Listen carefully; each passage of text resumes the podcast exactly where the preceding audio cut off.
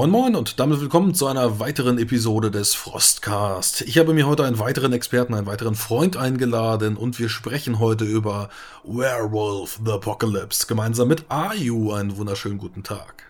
Guten Tag, ah, Frosty, freue mich dabei zu sein. Ich freue mich, dass du dabei bist und ähm, ich hatte dich angeworben, weil du uns, äh, wie auch Claudine, eine ganze Menge zu der WOD erzählen kannst. Und äh, das wollen wir heute machen. Wir sprechen heute so ein bisschen über die alte Welt der Dunkelheit. Wie gesagt, genauer über Werwolf und da möchtest du uns heute was erzählen. Genau. Wo kommen sie her? Was sind sie? Was tun sie? Wofür sind sie überhaupt da? Sind sie plüschig? Das hört sich doch äh, nach einem ganz guten äh, Weg an, den wir jetzt entlang schreiten wollen. Und ja, dazu würde ich uns, äh, glaube ich, erstmal mal so, so ein bisschen in dieser Welt verankern. Erzähl uns doch mal, in welcher Welt wir spielen. Ist das eine Fantasy-Welt? Wo leben die Werwölfe? Wie kann ich mir diese Welt vorstellen? Ja, generell ist das unsere Welt, also die heutige Welt. Das Jahr ist relativ egal. Die ursprüngliche World of Darkness, wie sie als Anfang entstanden ist. Es gibt ja inzwischen auch noch eine neue World, äh, also diese, diese W20 quasi, diese abgedatete Version. Ähm, die spielte 1998, glaube ich. Aber äh, ansonsten kann man das in jeglicher Zeitepoche der Neuzeit ansiedeln, wo man möchte. Also der einzige Unterschied ist, dass alles etwas dunkler ist. Die Städte sind größer, die Städte haben höhere Gebäude, engere Fenster, alles etwas gotisch angehaucht. Und die Wildnis ist ein wenig tiefer und dichter und unrum viel mehr Wald und Probleme, dass man da vielleicht nicht nachts langlaufen sollte, etc. Also eine düstere und ein bisschen überzeichnete Version von unserer Welt. Du sagtest jetzt Neuzeit, also ich sag mal von 1990 bis 2020 oder eben auch noch ein bisschen in der Zukunft. Aber so ganz generell in unserer Zeit, würdest du sagen. Genau, du kannst runtergehen bis 1950, 40. Das lässt sich alles machen. Also kannst quasi das ganze 20. Jahrhundert mit abdecken damit. Ja, ich gehe auch mal davon aus, dass man äh, mit anderen Versionen dann auch im Mittelalter spielen kann oder in ganz anderen Zeiten, also noch tiefer runter, das geht sicherlich auch, oder? Natürlich, also da gibt es äh, zumindest zwar jetzt keine neuen aktuellen Veröffentlichungen, aber es gibt alte Veröffentlichungen wie Werwolf Wild Wild West. Das Ganze spielt dann in der Zeit um die 1880 bis, ich glaube, 1860 runter oder sowas. Und dann Und, in der Wüste mit Indianern. Ja, genau, richtig. Das ist dann viel mehr auf dem amerikanischen Kontinent auch angesiedelt, während das, was wir jetzt haben, weltweit agiert. Oder ich stelle mir dann noch sowas vor wie in Frankreich mit dem Loup-Garou, wenn er dann durch Wälder streift und da dann äh, die, die Franzosen dann eben so ein bisschen einschüchtert. Da gab es ja auch noch den einen oder anderen schönen Film zu.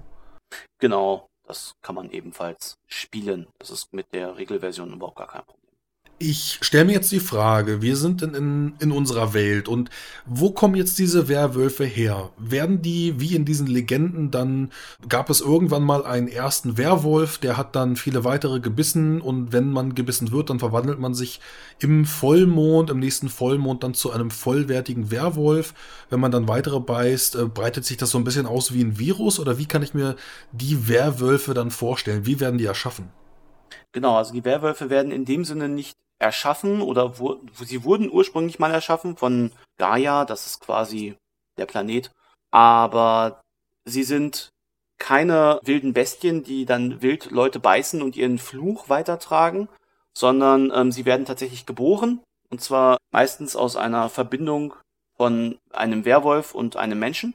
Und diese Kinder haben dann die Veranlagung, eventuell auch zu einem Werwolf zu werden und meistens bricht sich das dann irgendwann in den jugendlichen Jahren mit zwischen 15 und 20 Bahn und man verwandelt sich das erste Mal unter emotionalen Stress dann tatsächlich in einen Werwolf und hat am Ende dann die Möglichkeit, das jederzeit zu kontrollieren. Du bist überhaupt nicht von dem Vollmond abhängig. Der Mond hat hier eine etwas andere Bewandtnis, aber der Mond macht den Werwolf nicht zu einem Werwolf. Also du hast dann den emotionalen Stress jetzt ausgelöst durch die Pubertät und wirst dadurch dann das erste Mal von diesen Trieben übermannt. Genau. Und äh, das bricht sich dann Bahn. Dann hast du deine allererste Verwandlung und im Anschluss, im Normalfall, werden dich dann andere Werwölfe anleiten, wie du das Ganze zu steuern hast. Das heißt, dann kommt irgendjemand äh, von den Ältesten auf dich zu, nimmt dich an die Hand und versucht dir das so ein bisschen zu erklären. Wie sieht denn das aus mit deinen Eltern? Also du sagtest ja schon, dass einer von den beiden ein Werwolf ist oder war.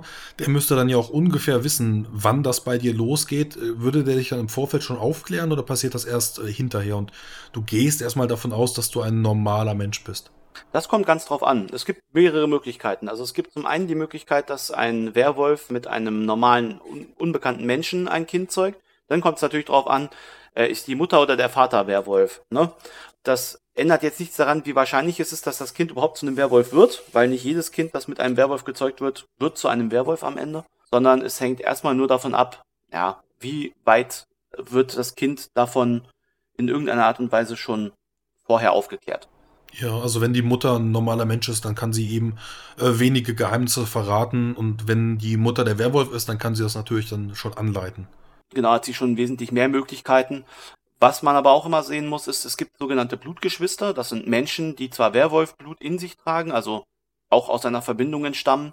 Und diese Blutgeschwister kennen normalerweise die Geheimnisse der Werwölfe, wissen auch um diese Verwandlung und alles die Verbindung zwischen einem Blutgeschwister und einem Werwolf ist immer sehr gerne gesehen, weil das die Chance deutlich erhöht, dass da ein Werwolf am Ende rauskommt.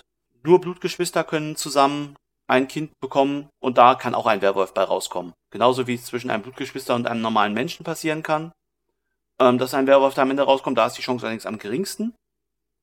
Und die Werwölfe an sich dürfen aber, zwei Werwölfe zusammen dürfen kein Kind bekommen. Das ist tatsächlich verboten. Da würde ich mir jetzt äh, die Frage stellen, warum normalerweise, wenn ich mir das jetzt so vorstellen würde, zwei Werwölfe, die miteinander schlafen und dann ein Kind bekommen, müssten dann ja eigentlich einen noch stärkeren Werwolf erzeugen. Wenn ich das jetzt so ein bisschen überlege, wie, wie das vielleicht eben mit, mit der Weitergabe von, von Erbgut oder sowas abläuft. Genau, das ist richtig. Es kommt auch auf jeden Fall ein Werwolf am Ende dabei raus. Das einzige Problem ist, dass dieser Werwolf direkt in seiner Kriegsgestalt geboren wird was meistens den Tod der Mutter zur Folge hat. Und dieser Werwolf ist auf jeden Fall körperlich entstellt. Das nennt man einen Metis und äh, dieser Metis ist verabscheuungswürdig in der Gesellschaft der Werwölfe. Eben weil er entstellt ist und quasi den Teil des Würms in sich trägt. Okay, äh, den Wurm merken wir uns, glaube ich, nochmal ein bisschen für später, wenn wir dann äh, über die, ja, über die Philosophie beziehungsweise dann die Aufgaben eines Werwolfes sprechen, über die Götter, über die Priester. Äh, da merken wir uns dann nochmal den Wurm. Also die Werwölfe halten sich jetzt auch daran, an dieses Verbot, was dann natürlich auch einhergeht mit dem Tod der Mutter. Sie sind dann auch aufgeklärt, dass dann so etwas passiert und äh, wollen das eben nicht. Wie sieht es dann aus, wenn Werwölfe mit anderen Tieren verkehren? Also ich äh, gehe jetzt erstmal von einem Wolf aus. Würde sowas eben auch funktionieren und kommt da dann ein Wolf raus, der sich in einen Mensch verwandeln kann? Oder wie sieht das da aus? Ganz genau. Also normal, es gibt verschiedene Möglichkeiten, wie ein Werwolf geboren werden kann. Er kann entweder als Mensch geboren werden ursprünglich. Der wird sich meistens nur mit äh, Menschen, anderen Menschen oder Menschgeborenen fortpflanzen. Oder es gibt auch die sogenannten Wolfsgeborenen. Und diese Wolfsgeborenen sind äh, Wölfe, die als, ursprünglich als Wölfe ähm, geboren wurden und sich dann halt verwandelt haben, das erste Mal auch in diese Kriegsgestalt. Das ist immer so die erste Verwandlung, die man an, durchmacht. Und äh, anschließend auch die Möglichkeit haben, sich in Menschen zu verwandeln äh, und die menschliche Form anzunehmen. Was immer sehr witzig ist, weil die sich ja dann immer so ein wenig das Problem haben, dass sie sich erstmal in der menschlichen Gesellschaft zurechtfinden müssen. Was vielleicht auch andersrum äh, ebenso ein Problem ist für Menschen, wenn sie dann unter Wölfen leben. Aber vielleicht bekommt man das mit einem menschlichen Intellekt äh, eher hin als äh, ein Wolf, der dann unter Menschen wandelt. Ja, wobei der Intellekt der Wölfe schon auf demselben Level, also dieser Werwölfe, die auch tiergeboren sind, auf demselben Level ist wie der eines normalen Menschen. Das muss man dann in dem Fall schon sagen. Aber sie sind halt doch mehr Instinkt gesteuert, denn Intellekt gesteuert, wie es bei einem Menschen der Fall ist. Hm, okay. Äh, du sprachst schon von der Kriegsgestalt. Ist das dann dieser ganz typische zwei Meter große, riesige, ja, humanoide Werwolf mit Haaren und Pranken und Klauen und Reißzähnen und der kann dich dann zerbeißen? Ist das äh, diese ganz klassische Form? Genau, das ist die ganz klassische Form. Äh, hier werden die ungefähr zweieinhalb Meter groß kommt immer auf den Feuerwurf an, der sich verwandelt. Und darin sind sie halt wirklich ziemlich starke Krieger Und da ist es auch vollkommen egal, äh, wie schwach derjenige vorher war. Er ist immer deutlich stärker, er ist schneller und ähm, ist dafür gedacht, Dinge zu zerreißen, zu zerfetzen und sie niederzumachen. Wenn du jetzt aufgenommen wurdest nach der Pubertät und du bist das erste Mal in deine äh, Kriegsgestalt gegangen, wirst vielleicht so ein bisschen angeleitet, sind dann da alle Werwölfe gleich unter oder untergliedern die sich da dann auch in, naja, sowas wie das typische Klassensystem, wie wir es dann aus D&D, äh, aus Dungeons and Dragons kennen? Oder äh, gibt es so etwas da nicht? Doch, sowas gibt es auch. Das, ähm, wir hatten ja schon vorhin von dem Mond gesprochen, ähm, dass der Mond auch eine Bedeutung hat. Und es hängt ein bisschen davon ab, unter welchem Mond du geboren wurdest. Da gibt es zum Beispiel den Neumond, das nennt sich dann Ragabash, das ist dann der Trickster. Äh, das ist so ein, so ein Schurkenverschnitt, könnte man fast sagen, der die Leute verarscht und veräppelt, äh, der effektiv auch dafür da ist, den Stolz seiner Rudelkameraden zu testen und immer wieder ihnen vor Augen zu führen, dass sie jetzt vielleicht zu stolz sind und sich in die falsche Richtung entwickeln. Ähm, das ist so dessen Aufgabe. Dann gibt es den Sichelmond, das nennt sich dann Teurk, das ist so der Seher, der Magier, der Geistersprecher, könnte man es nennen. Also sowas wie ein Schamane. Genau, sowas wie ein Schamane, genau. Dann gibt es den Halbmond, das ist der Philodox, das ist so der Vermittler, der Diplomat, könnte man sagen, der den Großteil der Gespräche führt und äh, hier und da auch sicherlich ja, den ein oder anderen äh, Werwolf mal in die Schranken weisen kann, äh, allein mit Worten. Dann gibt es den, den Galliard, der ist unter dem Dreiviertelmond geboren worden. Das sind Barden, Geschichtenerzähler, Legendensänger, könnte man sie nennen. Mit die zweitbesten Krieger in allem.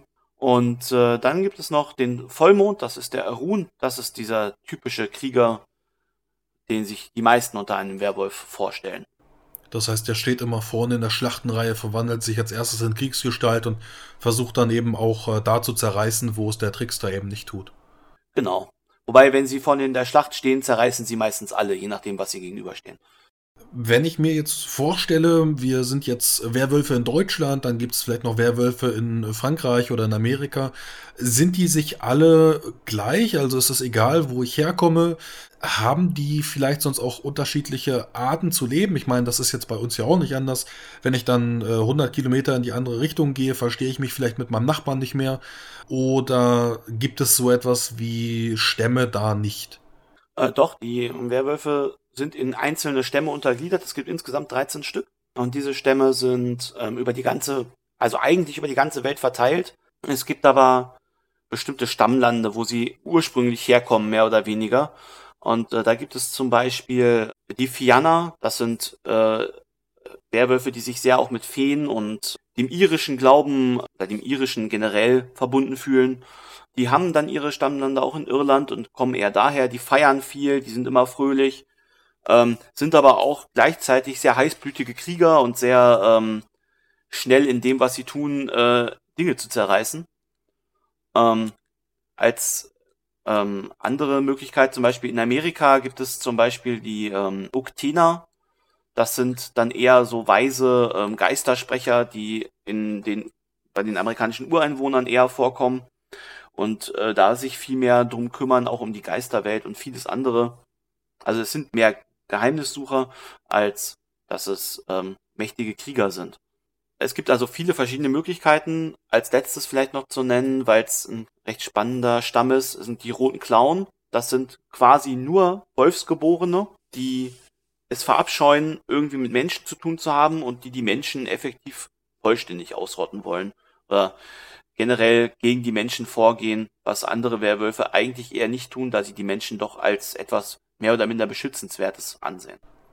Also die Werwölfe ähm, versuchen dann die Menschen zu bewahren vor, ja, vor Feinden, wie auch immer das jetzt aussieht. Und die roten Klauen äh, sparen sich das so ein bisschen aus und würden dann eher gegen die Menschen arbeiten.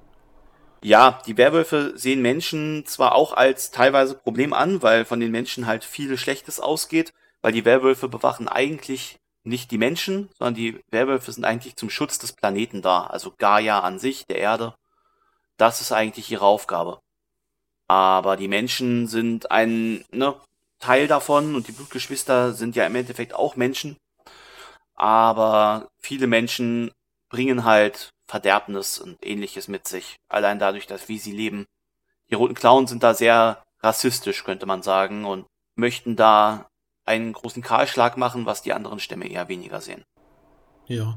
Äh, kann ich mir jetzt meinen Stamm aussuchen oder wird das vorbestimmt durch denjenigen, der mich dann anspricht oder auch dadurch, wo ich dann lebe? Wenn ich jetzt einfach äh, mir vorstelle, ich werde als Werwolf in Deutschland geboren, beziehungsweise ich erwache als, äh, als Werwolf, kann ich mir den Stamm aussuchen oder mm, ist das einfach vorbestimmt dadurch, wo ich dann äh, geboren wurde?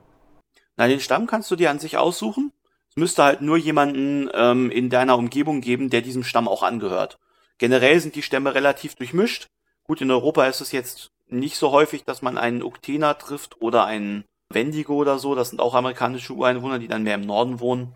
Also da hat man dann mehr so die äh, ganzen europäischen Stämme, wo man da die Möglichkeit bekommt, dann sich da anzuschließen. Alternativ wird es dann keine Fianer in Amerika geben. Oder, ja, doch, in Amerika vielleicht schon, weil die Iren sind ja auch sehr, sehr früh rübergegangen, aber in, in Afrika wird es dann keine Fianer geben. Ja, in Afrika hast du sowieso so gut wie gar keine Werwölfe. Da kommen wir später nochmal zu. Aus welchem Grund das so ist. Wenn wir dann über andere Tiere sprechen. Genau. Gut. Ja, okay, ich glaube, damit haben wir schon auch einen Überblick dann über die Kulturen gegeben, beziehungsweise die Stämme. Es Gibt dann natürlich noch viele weitere, aber ich glaube, es macht dann jetzt in diesem ähm, Rahmen keinen Sinn, dass wir jetzt jeden einzelnen aufführen. Da müsste man sich dann, glaube ich, nochmal selber belesen, wie das dann aussieht. Kommen wir sonst einfach mal ein bisschen zu den, ja, zu den Priestern. Du hattest ja auch schon die Schamanen angesprochen und auch Gaia. Du sagtest, dass Gaia, also die Welt, ein, ein Gott ist oder eine Göttin. Möchtest du uns ein bisschen was zu der Glaubensphilosophie der Werwölfe erzählen? Wo kommt das her? Was hat auch vielleicht dieser Würm damit zu tun? Den hattest du ja auch schon angesprochen. Erzähl uns mal ein bisschen was dazu. Genau, also ähm, die Grundphilosophie des Ganzen, das ganze Glaubenssystem des Werwölfen ist aber nicht nur ein Glaubenssystem, sondern das existiert tatsächlich. Es gibt drei Grundprinzipien in der Welt, die so zwar irgendwie ähm, versinnbildlicht werden, aber keine wirkliche Form haben. Das ist einmal die Weberin, die allen und jedem äh, Form und einen Namen und eine Struktur geben will. Dann gibt es einmal den Würm, der dafür sorgt, dass äh, diese Sachen von der Weberin wieder zerstört werden und sie wieder zurückgeführt äh, werden in die Wildnis, dass quasi rohe Nichts, die rohe Schöpfungsmacht quasi, äh, aus der die Weberin dann wieder etwas webt sodass man effektiv immer einen Kreislauf hat zwischen diesen dreien. Nun kam es einmal so, dass, so ist die Legende, die Weberin den Wurm irgendwann in einem Netz fing, weil sie nicht mehr wollte, dass er den, das Netz zerstörte, also ihre Kreation kaputt machte. Und daraufhin wurde der Wurm wahnsinnig, weil er nicht mehr seiner Aufgabe nachgehen konnte. Und das ist dann im Endeffekt die Ausgangsposition, in der wir uns aktuell befinden. Also vor langer Zeit war der Würm, also Verfall, Zerstörung und Tod, war einfach das ganz normale Prinzip des Todes. Ich meine, jeder muss irgendwann sterben und dadurch, dass dann die Weberin ihn äh, gefangen hat, wurde er dann zu einer unberechenbaren Konstante oder Variable. Ja, er wurde, eigentlich war er, wie gesagt, dazu da, Dinge zu zerstören. Das konnte er jetzt nicht mehr. Somit hat er angefangen, Dinge zu korrumpieren und sie von innen heraus zu zerstören. Und ähm, genau gegen diese Korruption gehen die Werwölfe an sich auch vor, weil das die Welt irgendwann in eine unheimlich nicht mehr lebensfähige Kugel verwandeln wird, was nicht der Sinn des Ganzen ist. Da müssten wir eventuell später auch nochmal auf die Aufgabe der Werwölfe zu sprechen kommen. Das sehen wir dann aber wahrscheinlich nochmal, wenn wir über die anderen Wandelarten sprechen. Das heißt, es gibt jetzt diese äh, Triade, diese drei Konzepte, Wildnis, Weberin und Würm und auch die Göttin Gaia, die dann so ein bisschen darüber steht und ähm, die drei dann eben so miteinander interagieren. Gibt es jetzt zu jeder dieser drei Konzepte einen Priester innerhalb dieser Schamanen oder dieser Stämme? Nein, das gibt es nicht. Die ähm, Theurgen, diese äh, Schamanen, die wir ja schon angesprochen hatten, unterhalten sich zum Großteil nur mit den Geistern selbst. Die Geister Gaias, das sind Elementargeister, das können äh, Geister von äh, Licht sein oder von Mondlicht oder unterschiedlichste Ahnengeister von alten Werwölfen oder so, die man teilweise beschwören oder teilweise auch mit ihnen reden kann, die es überall gibt. Das ist so deren Aufgabe. Es ist weniger die Kommunikation mit Gaia selbst, denn mit Gaia kann man so nicht kommunizieren, denn Gaia ist die Welt und Gaia ist auch in sich so keine Göttin, sondern einfach nur das Gesamtkonglomerat der Welt. Ähm, Und mit der Weberin, dem Würm oder dem Wildne, der Wildnis ist eine Kommunikation nicht möglich, weil es einfach nur übergeordnete Konzepte sind, die keinerlei Persönlichkeit vereinen. Okay. Wie sieht denn das jetzt aus in dieser Welt mit Magie? Auch da könnten wir vielleicht nochmal drüber reden. Ähm, gibt es so etwas wie Magie? Können Werwölfe Zauber weben? Ich meine jetzt gerade dann auch in der Welt von WOD, die Welt der Dunkelheit, gibt es ja auch das Konzept von, von dem Magus oder auch Vampire, die dann so ein bisschen neben den Werwölfen existieren. Man kann sie natürlich auch rausschreiben. Aber würden auch Werwölfe zaubern können, wenn sie sich damit beschäftigen? Jein, Werwölfe benutzen für so etwas sogenannte Gaben, die sie lernen können. Diese werden ihnen oft von den Geistern selbst gelehrt und das könnte man als Zaubersprüche ansehen. Das sind oft Effekte, die der Magie ähnlich sind. Es gibt zum Beispiel die Möglichkeit, dass ein Werwolf sich selbst leuchtend macht, um quasi die Umgebung zu erhellen, oder seine Klauen in, in Silber tunkt, quasi, um, um mehr Schaden zu verursachen, etc. Also da gibt es unterschiedlichste Möglichkeiten. Und natürlich kann so ein Schamane auch noch die Geister dazu bringen, selbst Effekte zu würfeln, zu wirken und Dinge zu machen. Das sind dann, wenn man die Rituale noch dazu nimmt, die auch nochmal magische Effekte mit sich bringen, doch schon einige Möglichkeiten, die die Werwölfe haben, um Magie im weitesten Sinne zu wirken. Also es ist nicht der typische Feuerball, äh, den man vielleicht auch beim Werwolf-Spiel gar nicht haben will, sondern eher passive Sachen, die einem dann äh, weiterhelfen und was normalerweise so nicht möglich wäre, aber. Genau. Du sprachst jetzt eben schon davon, dass sich die Werwölfe die Klauen in Silber tunken können. Da stelle ich mir jetzt die Frage, was ist denn mit den Nachteilen von einem Werwolf? Hat er irgendwelche Schwächen? Also jetzt Silber wäre ja so ganz klassisch das Gegenmittel und wenn du sagst, er kann die da reinstrecken, damit er mehr Schaden ausrichtet, da würde ich mir stellen, also wir haben jetzt viele Vorteile aufgezählt, aber gibt es denn Nachteile, ein Werwolf zu sein? Richtig, also das, also diese Gabe, von der ich sprach, die macht deine Klauen wie, als wären sie aus Silber. Aber es ist kein wirkliches Silber. Das Problem ist, Silber ist das, was Werwölfe tatsächlich am meisten schadet. Eine Wunde, die mit einer Silberwaffe ähm, zugefügt wurde, heilt so gut wie gar nicht. Das dauert sehr, sehr lange, bis das heilt. Zum Beispiel, wenn jemand mit einem normalen Schwert auf einen, mit einem Stahlschwert auf einen Werwolf sticht, die Wunde schließt sich innerhalb von wenigen Minuten wieder. Zumindest wenn er in seiner Kriegsgestalt ist. Bei Silber sieht das Ganze anders aus. Da wird diese Wunde sich nicht wieder einfach so heilen. Das wird Monate dauern, bis sich das verheilt. Also eine ganz normale Wundheilung. Und wenn man mit Silber, wenn der Werwolf mit Silber in Kontakt kommt, werden auch seine restlichen Kräfte eingeschränkt. Seine Möglichkeit, Magie zu wirken, etc. All das wird dann eingefroren. Silber ist also das wahre Gift für Werwölfe. Also ganz äh, typisch dieses Vorurteil, Silber tötet Werwölfe, stimmt dann auch hier. Äh, und ich mache mir dann einfach nur diesen Effekt zu nutzen, um andere Werwölfe dann damit zu schaden, wenn ich meine Klauen eben so wie Silber verzaubere. Genau, richtig. Gibt es sonst noch irgendwelche anderen Nachteile? Ähm, weil, naja, das, das wäre jetzt ja sonst eigentlich noch relativ entspannt, würde ich mal sagen. Das ist richtig. Tatsächlich haben die Werwölfe gar nicht so wahnsinnig viele Nachteile, bis auf dass sie halt deutlich in Unterzahl sind.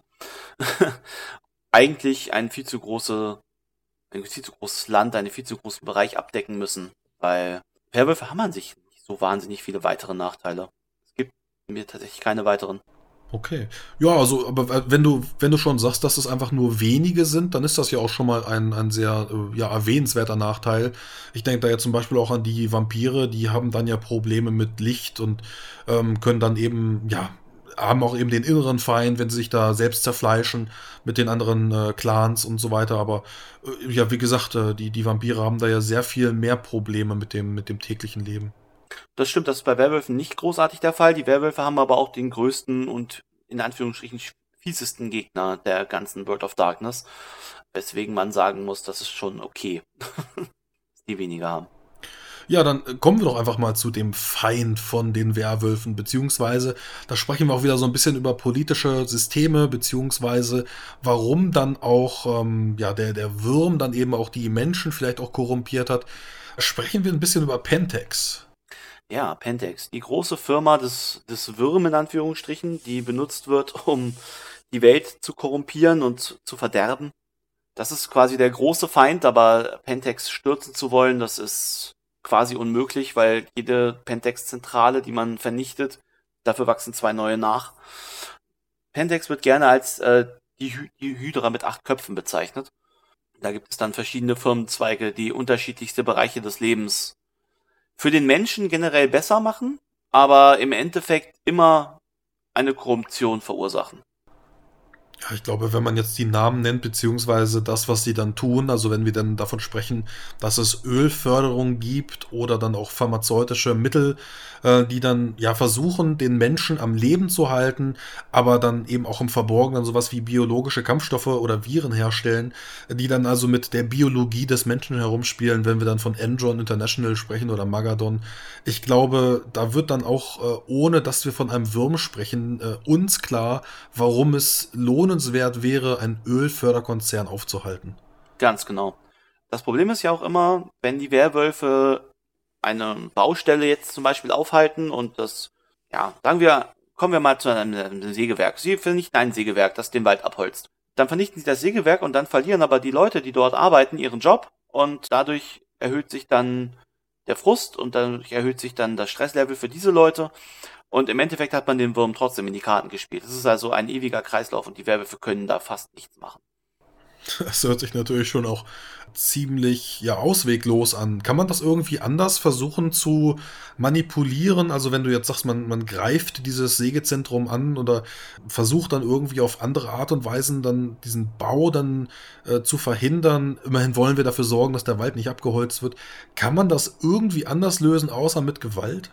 Also es gibt sicherlich auch Werwölfe, die das äh, nicht, die die Gewalt nicht als ersten, äh, als ersten Lösungsansatz sehen, die dann ähm, versuchen, das Ganze irgendwie auf politischer Ebene zu lösen. Da werden dann hier insbesondere die Schattenlords als klar, als äh, Stamm nochmal zu nennen, die dann eher so aus dem russischen Bereich kommen.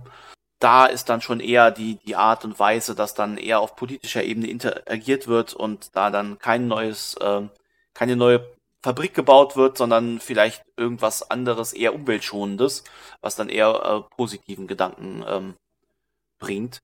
Aber generell kann man sagen, die Werwölfe stehen ziemlich auf verlorenem Posten, was den Würm angeht. Das ist schon sehr dystopisch. ja, okay. Ja, klingt auch, klingt auch gerade so, als ob das äh, tatsächlich dann ein großes Problem ist. Äh, egal wie ich mache, ich mache es am Ende dann doch falsch. Kann ich jetzt die Werwölfe so ein bisschen zusammenfassen als Umweltterroristen? Also irgendeine große Firma möchte was aufbauen und da kommt dann Greenpeace und äh, will das Ganze dann zerstören und aufhalten. Die haben ja an sich auch nur was Gutes im Sinn, aber verklärt werden sie dann doch ein bisschen, oder? Ja, es gibt eben diese Korruption, die der Wurm verursacht und die ist für die Werwölfe extrem spürbar. Für alle anderen Menschen unglückseligerweise eher nicht, deswegen sie natürlich nach in der Außendarstellung tatsächlich als Ökoterroristen dargestellt werden. Aber ihre eigentliche Intention ist tatsächlich, äh, dem Wurm wieder seine, seine ursprüngliche Aufgabe zuzuführen, dem Zerstören. Sie müssten ihn quasi aus dem Netz befreien. Es weiß nur niemand, wie das zu machen ist. Deswegen versuchen sie das Ganze erstmal so weit aufzuhalten und zu verlangsamen, bis das jemand rausgefunden hat. Du sagtest eben, dass die Werwölfe auch sehr wenige sind. Da stelle ich mir jetzt gerade nochmal nachträglich so ein bisschen die Frage, wie viele Werwölfe gibt es denn auf ja, eine Stadt oder auch auf einem Dorf? Wenn wir mal von ungefähr 1000 Menschen oder von 10.000 Menschen ausgehen, ist das dann eher ein Werwolf oder sind das 10, sind das 100? Du hast in einer Stadt wie, ich nehme jetzt einfach mal Berlin, könnte man sagen, hast du vielleicht auf die gesamte Strecke ungefähr 10 oder 20 Werwölfe auf ganz Berlin, wenn du die komplette Bevölkerungszahl nimmst und dann nochmal eine Million draufrechnest. Ist natürlich auch ein bisschen abhängig davon, dass es eine Stadt ist und da nicht so viele Waldgebiete drumherum sind, sondern dann natürlich auch so ein Ballungszentrum, wo man sich nicht vielleicht so verstecken kann. Ja, genau, wobei es auch Werwolf, äh, Werwölfe gibt, die sich an das Stadtleben angepasst haben. Also auch das ist möglich. Gibt es noch weitere Interaktionen mit der Welt der Dunkelheit? Ich hatte schon die Vampire angesprochen. Du sagtest jetzt äh, in, den, in den irischen Gebieten was von Feen. Inwiefern interagieren die Werwölfe miteinander? Ist das standardisiert, dass die auch unter Vampiren leben, mit Vampiren leben, gegen die kämpfen? Oder ist das erst einmal so gar nicht vorgesehen? Und das wäre dann eher sowas, was der Spielleiter sich dann selber ausdenken müsste. Also Vampire sind immer so ein bisschen das Problem, denn Vampire liegen insgesamt mehr auf der Würmschiene und werden normalerweise auf Sicht getötet, wenn es geht. Die meisten Vampire, gerade die jungen und äh, die frischen, was man so als Spielercharaktere kennt, sind für einen oder zwei Werwölfe normalerweise ziemlich lustiges Futter. Der hat damit keine Probleme, weil der einfach deutlich stärker ist. Aber ähm, jetzt zum Beispiel Feen sind für Werwölfe durchaus Verbündete, könnte man sagen, weil auch die Feen äh, diese Korruption, auch wenn sie das nicht als Wurm bezeichnen, sondern nochmal anders, nicht gerne sehen. Und auch Magier, die wir ja schon angesprochen hatten, auch da gibt es sicherlich die Möglichkeit, dass die miteinander agieren, ohne sich direkt direkt umzubringen. Aber die Magier und die Werwölfe zehren leider von denselben Ressourcen und deswegen kann es auch da zu Spannungen kommen. Also der Kontakt ist möglich, wenn ich so eine Crossover-Welt dann erzeugen möchte, dann würde das gehen. Immer so ein bisschen abhängig davon, äh, inwiefern sie dann gegen oder mit dem Wurm spielen. Ich glaube, über Dämonen müssen wir dann nicht diskutieren. Gespenster, also Wraith, äh, da müsste man natürlich sich überlegen, sind das dann gute oder sind das schlechte Gespenster, aber auch die Schamanen kommunizieren ja normalerweise mit sowas. Äh, wir haben dann auch die Mumien, die sind dann sicherlich auch äh, wieder eher den, äh, dem Würm zugetan. Ja, die Mumien stehen in dem Fall etwas außen vor, muss man tatsächlich sagen. Crossovers liegt ja meistens zwischen Werwolf, Vampiren und Magiern, weil das einfach eine Art, ja, das passt an sich ganz gut zusammen. Okay nehmen wir an, ich habe jetzt keine Lust, ähm, dass ich einen Wolf spiele und ich würde ganz gerne ein anderes Tier spielen. Meinetwegen jetzt nicht ähm, ein Hund, sondern eher eine Katze. Äh, würde das eben auch möglich sein, dass ich ein Tiger bin oder so etwas? Oder sind da einfach ganz generell andere Tiere auch möglich? Genau, es gibt unterschiedliche, ähm, noch andere unterschiedliche Tierwandler, die auch unterschiedliche Aufgaben von Gaia übertragen bekommen haben und äh, diese Aufgaben möglichst gut versuchen umzusetzen wie du jetzt schon ansprachst, der Tiger, das wäre dann eine Bastet, eine Wehrkatze, die es größtenteils dann im asiatischen und indischen Raum gibt. Ähm, es gäbe aber zum Beispiel auch noch äh, Bären, das, die nennen dann, nennt sich dann Gural, das sind so eher die Heiler des Ganzen, der ganzen äh, Wandlergesellschaft, ähm, sind aber auch auf die Werwölfe nicht sonderlich gut zu sprechen. Oder als Beispiel gäbe es noch ähm, etwas ausgefallener die Rokea, das sind Wehrhaie, die eigentlich fast nur im Wasser leben. Es gibt aber auch tatsächlich Arten von diesen Wendlern, die nicht mehr existieren, die ausgerottet wurden. Kannst du da ein Beispiel nennen? Äh, es gibt zum Beispiel einmal die Wehrauerochsen, die Aspis. Die waren für Fortpflanzung und das Gedeihen der, der ganzen Wandlergemeinschaft, wie es sie früher einmal gab, bevor die Werwölfe das alles kaputt gemacht haben, zuständig, die wurden aber von den Werwölfen im sogenannten Krieg des Zorns vollständig ausgelöscht. Klingt auch schon mal interessant. Kann man sich dann sicherlich auch äh, in anderen Zeitaltern wieder rumtreiben. Also wenn wir dann im alten Griechenland oder sowas spielen, also dann noch vor dem Mittelalter und dann, äh, ja, weiß ich nicht, in Toga oder. Äh, ja, wir müssten noch weiter zurück. wir müssen noch weiter zurück, ja. Ja, wir müssten noch weiter zurück. Wir müssten quasi davor zurück, bevor die ersten Zivilisationen überhaupt aufkamen. Da fing das Ganze an. Okay. Ja, dann äh, kann man das natürlich auch noch äh, ein bisschen weiter nach hinten spinnen. Aber wie gesagt, also äh, ähnlich wie auch bei Vampire oder wie bei vielen verschiedenen anderen Settings, die dann ähm, in, in unserer Welt spielen, können wir ja davon zehren, dass wir äh, so viele schöne Zeitalter haben, die eben alle so sehr unterschiedlich sind. Und äh, ich glaube, das macht sicherlich sehr viel Spaß, wenn man dann äh, so eine ganze Sippe oder einen Stamm dann begleiten kann durch die Zeitalter. Ja, auf jeden Fall. Du sprachst eben gerade schon von dem Krieg des Zorns und da würde ich gerne noch mal ein bisschen nachhaken. Wie ist der abgelaufen? Welchen Grund gab es, dass damals dann die, äh, die Auerochsen ausgerottet worden sind von den Werwölfen? Da würde man ja auch schon meinen, dass das nicht ganz so mit dem Konzept von Gaia vereinbar ist. Gab es vielleicht auch so andere Kreaturen, die da ebenso gefallen sind oder gejagt worden sind, die es dann geschafft haben oder die es nicht geschafft haben? Warum, warum lief der Krieg des Zorns damals ab? Ja, ähm, die Werwölfe haben äh, den anderen Fährer vor, also in ihrem Stolz vorgeworfen, dass sie diese Aufgaben, die sie anderen äh, Wandlerrassen übertragen bekommen haben, viel besser äh, machen könnten, weil sie die stärksten und die mächtigsten sind. Sie sind die Krieger Gaias und dafür gedacht, die Menschen äh, davon abzuhalten, große Zivilisationen aufzubauen. Dadurch, dass sie diesen Krieg des Zorns durch ihre Eitelkeit und ihren Stolz aber ausgelöst haben und begonnen haben, andere Wandler zu attackieren und zu töten, konnten sich die Menschen dann tatsächlich ausbreiten. Und da sind auch tatsächlich, äh, wie gesagt, die Auerochsen dem äh, Werwölfen schon zum Opfer gefallen, aber auch die in Südamerika beheimateten Wehrfledermäuse, die Kamazot.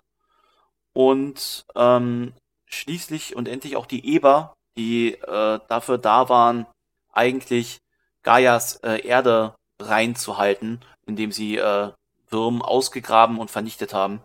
Das hat das Verhältnis zwischen den Werwölfen und anderen Wandlern generell ziemlich strapaziert. Ziemlich geschädigt. Geschädigt, könnte man schon fast sagen, ja, strapaziert.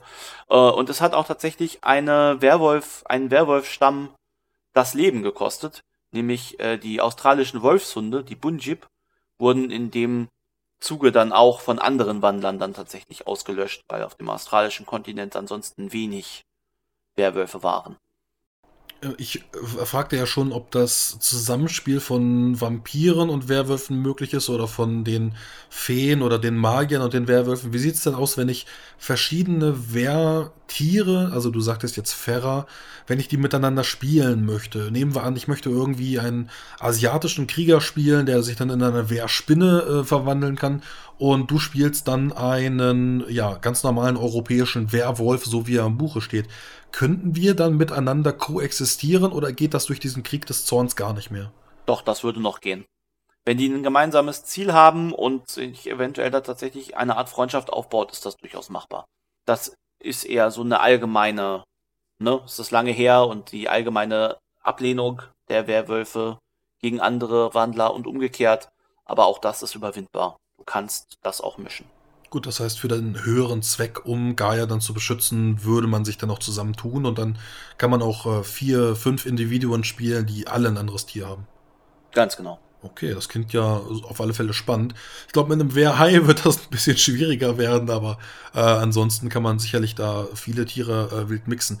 Sollte ich irgendwas nicht in dieser Tabelle finden, die man sonst auch noch nachschlagen kann, ich werde das nochmal verlinken. Wenn ich da irgendein Tier nicht finde, kann ich mir ein eigenes Tier basteln, was da irgendwie auftaucht und mir dann eigene Regeln dazu ausdenken? Das eher nicht, weil alle diese Tiere haben einen bestimmten sind, sind in der Mythologie verankert und sind auch im Hintergrund verankert. Also da noch irgendwas dazu zu bauen, stelle ich mir schwierig und beinahe unmöglich vor. Es gibt aber auch fast alles in irgendeiner Richtung. Ich wollte gerade sagen, also ich finde die Tabelle schon ziemlich groß. Ähm, wäre jetzt gerade nur so eine fixe Idee gewesen, die mir gerade noch aufkam. Ähm, aber ich glaube, da sind dann auch die Geschmäcker relativ gut abgedeckt und ich glaube, alleine mit Werwölfen kann man schon eine ganze Zeit dann verbringen. Auf jeden Fall. Wie würde jetzt ein typischer Werwolf-Plot starten? Nehmen wir einfach mal an, ich würde jetzt einen Spielercharakter bei dir erschaffen, einen Werwolf bauen. Äh, ich habe mir eine Klasse ausgesucht. Würdest du mir jetzt vier andere Spieler mit anderen Klassen zur Verfügung stellen und wir ziehen dann gemeinsam fängt das dann auf einer großen Lichtung an, bei einer Tagung oder wie geht der typische Werwolf-Plot los bei dir? Ja, bei mir würde der typische Werwolf-Plot wahrscheinlich damit losgehen, dass erstmal das Rudel gebildet werden muss. Das heißt, vier oder fünf neue Werwölfe würden zu einem Rudel zusammengeschlossen werden von den Ältesten des, äh, des an, der anwesenden äh, Gemeinschaft, weil Werwölfe immer in Rudeln organisiert sind. Und äh, dann würden sie wahrscheinlich auch erstmal auf äh, leichte Missionen geschickt werden, könnte man fast sagen. Das äh, kann sein, eine Nachricht zu überbringen oder äh, Vorkommnisse zu untersuchen. Das kann gehen von, ähm, sie müssen eine Lieferung ab liefern von Lebensmitteln zum Beispiel für eine entfernte, entfernte äh, Kolonie oder sowas. Da gibt es viele verschiedenste Möglichkeiten. Oder äh, sie werden in die Geisterwelt geschickt, das allererste Mal. Auch ihr Rudeltotem zu finden zum Beispiel und das zu überzeugen, ihnen zu helfen. Da gibt es unterschiedliche Möglichkeiten an Quests und später kann man dann natürlich auch noch dazu übergehen, gegen Würmkreaturen zu kämpfen, gegen äh, irgendwelche politischen Aktionen durchzuführen, um auch innerhalb der Werwolf-Gesellschaft vielleicht noch aufzusteigen, Ruhm zu ernten, Ehre zu erhalten und dann generell aufzusteigen und immer ein Auge auf den Wurm zu haben. Also es ist eigentlich eine richtig schöne Mischung aus dem äh, Fluff, also dem Spiel untereinander im Rudel, aber eben auch mit der Außenwelt, mit den Ältesten, die mich dann losgeschickt haben, mit irgendwelchen anderen äh, Werwölfen, die dann andere ja, Konzepte oder Ideen haben, eben dann unter auch der Gruppe. Und wenn ich irgendwie ja kämpfen will, dann kann ich eben auch äh, relativ schnell gegen ähm, nicht nur Menschen kämpfen, sondern gegen Würmkreaturen, dort hast du es eben schon gesagt. Ganz genau. Gut, dann sind auf alle Fälle meine Fragen zu Werewolf the Apocalypse abgedeckt und äh, ich äh, hoffe, wir konnten so ein bisschen Licht in das Dunkel bringen. Wir konnten die, äh, ja, die Fenster so ein bisschen aufweiten und die engen Straßen ein bisschen breiter machen, damit man da dann äh, so ein bisschen durchblickt, was überhaupt die Werwölfe sind, was die für eine Aufgabe haben und wie man dann auch Rollen spielen mit denen kann ähm, dass sie dann eben nicht nur Ökoterroristen sind, sondern äh, dass sie eben auch einen tieferen Sinn und Zweck haben und nicht einfach nur irgendwelche bösen Firmen angreifen. Hast du irgendwelche abschließenden Worte zu Werwolf oder zu irgendeinem ganz anderen Thema? Allerhöchstens noch zu Werwolf ein äh, gepflegtes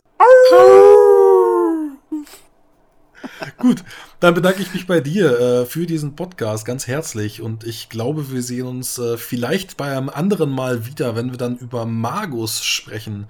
Ich glaube, das können wir schon mal anteasern. Ja, Gut. sehr gerne. Dann äh, ja, bedanke ich mich für die Aufmerksamkeit und wir sehen uns beim nächsten Mal wieder. Bis dann. Ciao. Tschüss.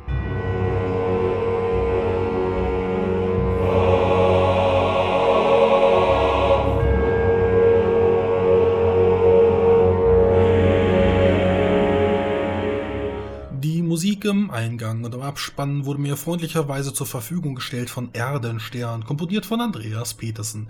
Mehr Informationen findet ihr unter erdenstern.com und das Lied nannte sich wie immer The White Guard. An dieser Stelle möchte ich mich wie immer bei meinen Patreons bedanken, ohne die dieses Projekt einfach so nicht möglich ist, wie es aktuell stattfindet. Die Homepage mit dem dazugehörigen Speicher, auf dem ich dann eben auch blogge und andere Dinge mit euch mache, mit euch kommunizieren kann und eben auch meine Podcasts hochladen kann.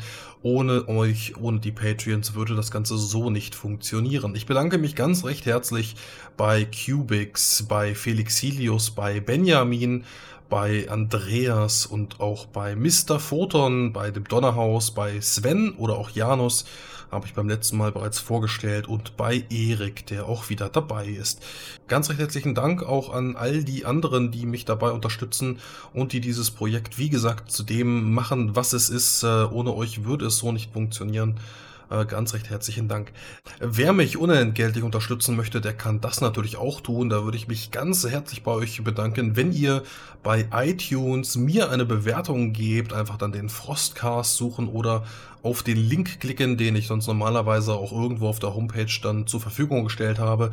Und ja, wer mir da die fünf Sterne gibt und eine Bewertung schreibt, die kann ich dann auch vorlesen als kleines Dankeschön. Äh, damit würde ich zumindest in diesen Suchkriterien von iTunes ein bisschen aufsteigen und das würde mir auch weiterhelfen. Da möchte ich auch da Heon vorlesen. Den kenne ich auch schon ein bisschen von Twitter. Ähm, der kommuniziert da auch ein bisschen mit mir ähm, und der hat geschrieben, wer sich einen Überblick über bestimmte klassische Rollenspiel-Settings oder Systeme verschaffen möchte, ist bei diesem Podcast genau richtig. Ähm, bin selber nicht so der Freund von den Actual Plays, aber diese unterstützen natürlich einen Einblick in bestimmte Rollenspiele. Ganz recht herzlichen Dank für die Sterne von dir und äh, ja, die Actual Plays sind ja zurzeit äh, gar nicht mehr so sehr viele. Ich stelle ab und zu mal welche rein. Ich muss mir mal so ein bisschen überlegen, ob ich das dann bei YouTube hochlade oder eben nur in auditiver Form. Und äh, in letzter Zeit fiel dann meine Wahl eher auf YouTube, aber ähm, ich muss mal schauen. Äh, schreibt mir einfach mal selbst äh, nicht nur eine Bewertung, sondern auch einen Kommentar, inwiefern euch äh, Actual Plays denn stören würden oder inwiefern das nicht der Fall wäre. Das würde mich mal interessieren, ob ich das komplett auslagern soll. Ich meine, ich habe einen YouTube-Kanal und dann äh, kann ich das dann natürlich auch anbieten oder eben soll ich es zusätzlich auch nochmal in dieser auditiven Form dann wagen und euch dann hier auch zur Verfügung stellen oder eben nicht. Würde mich ganz äh, interessieren. Also auch da recht herzlichen Dank für den Input an der Stelle. Ja, ansonsten bin ich fertig. Ich habe nichts weiter anzukündigen. Ich bedanke mich auf alle Fälle für die Aufmerksamkeit, dass ihr bis zu dieser Stelle zugehört habt, dass ihr mit dabei seid und äh, was es beim nächsten Mal für eine Folge gibt, das verrate ich euch noch nicht. Wir sehen uns beim nächsten Mal wieder. Bis dann. Ciao.